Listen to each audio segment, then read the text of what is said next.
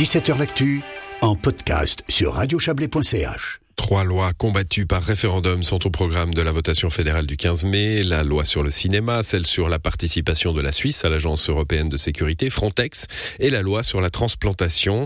Cette dernière veut réglementer différemment le consentement du don d'organes. Aujourd'hui, il faut, il faut s'être annoncé comme donneur de son vivant. La loi modifiée prévoit le consentement présumé au sens large. On estimera que tout adulte qui ne se sera pas opposé de son vivant au prélèvement de ses organes sera un donneur potentiel potentiel à son décès. Les enjeux de cette votation avec notre correspondant à Berne, Serge Jubin. Quelques chiffres pour saisir l'enjeu sociétal et éthique d'une décision politique. En 2021, 587 transplantations d'organes ont pu être réalisées en Suisse, mais il subsiste 1434 personnes sur liste d'attente d'un organe et 72 personnes sont mortes l'an passé, faute d'un organe arrivé à temps. Davantage que les autres pays européens, la Suisse manque de donneurs. Des pays comme la France, les Pays-Bas, l'Italie, l'Espagne ou l'Autriche, qui sont passés au système du consentement présumé, ont augmenté le nombre de donneurs d'organes. C'est l'objectif du changement législatif les explications du ministre de la Santé, Alain Berset. Ce que ça change, c'est qu'on a, dans le cas où il n'y a pas de situation claire, la possibilité de dire, dans ce genre de situation, on part en général de l'idée que la personne décédée y aurait consenti, sinon elle l'aurait fait savoir. C'est le principe du consentement présumé, alors qu'aujourd'hui, il faut un consentement explicite. Et aujourd'hui, faute de décision connue de la personne décédée, dans le doute, une majorité des proches renonce au don d'organes. Le directeur du CHUV et ancien urgentiste, Philippe Eckert. Qu'on voit quand on discute avec les familles, c'est que le don d'organes n'a pas été discuté en famille et qu'ils doivent prendre une décision, ils doivent transmettre la volonté de leurs proches défunts, mais ils ne savent pas ce qu'ils auraient voulu. Avec ce changement de loi, eh bien, on veut pouvoir rassurer les familles, leur dire, ben, écoutez, votre proche ne s'était pas opposé de son vivant au don d'organes.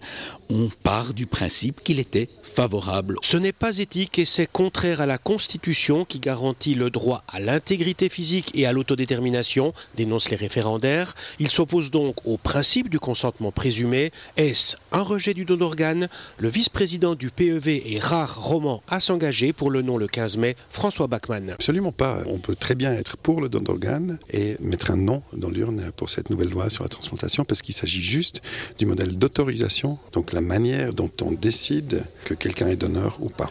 Moi, je suis pour le don d'organes dans certaines circonstances. On prend le modèle actuel, qui est le consentement explicite. Vous prenez, vous, l'initiative de vous informer et vous décidez explicitement de devenir donneur d'organes. Au fait, qui est derrière ce référendum? Deux personnes à la base, dont la biennoise alémanique Suzanne Klaus. Moi et Alex Frey. À la fin, ce sont encore beaucoup d'autres gens qui sont soutenir. Euh, ce sont différentes organisations et différentes personnes privées. On relèvera que très peu de voix romandes s'expriment contre la loi modifiée sur la transplantation. Lors du vote au Parlement, seuls les UDC, Jean-Luc Ador, Yves Nidegger et Michael Buffa ont rejeté la loi.